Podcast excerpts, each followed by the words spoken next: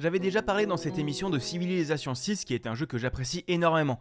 Et si je vous disais qu'un studio français avait réussi à sortir un jeu de même genre qui arrive à être limite meilleur que le cadre du genre, ce jeu c'est Humankind développé par Amplitude Studio et sorti le 17 août 2021. Dans Humankind vous commencez comme une peuplade nomade perdue sur un continent que vous allez suivre d'air en air jusqu'à nos jours. Vous allez devoir édifier des villes, mettre en place des recherches, créer votre commerce international et même parfois déclarer des guerres pour être l'empire qui a le plus marqué l'histoire à la fin. À proprement parler vous allez devoir récolter des étoiles d'air pour passer d'une époque à l'autre.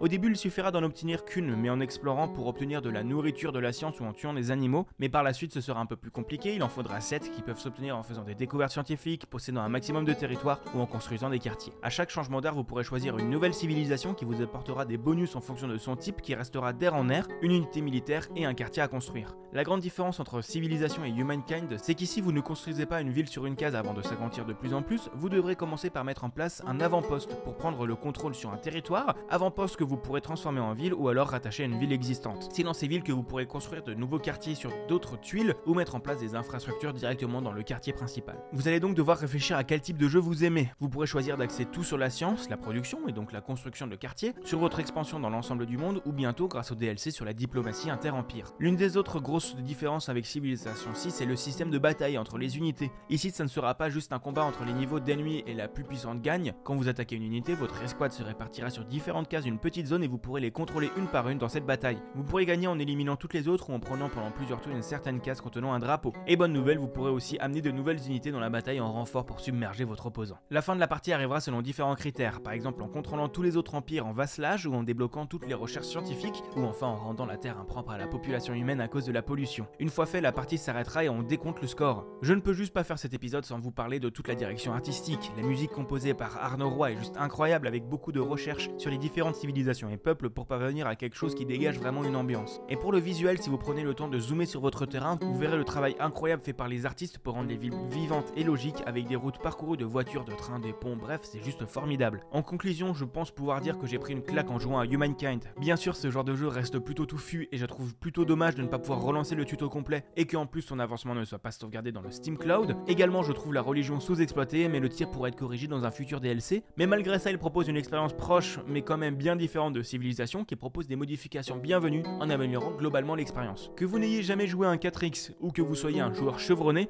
vous prendrez votre pied dans cette mouture qui met enfin un coup de pied dans la fourmilière du 4X historique. Il est disponible sur PC et console pour 50 euros ou sinon directement sur le Xbox Game Pass. Mais du coup, serez-vous un président bienveillant et ouvert sur le monde ou un dictateur nationaliste?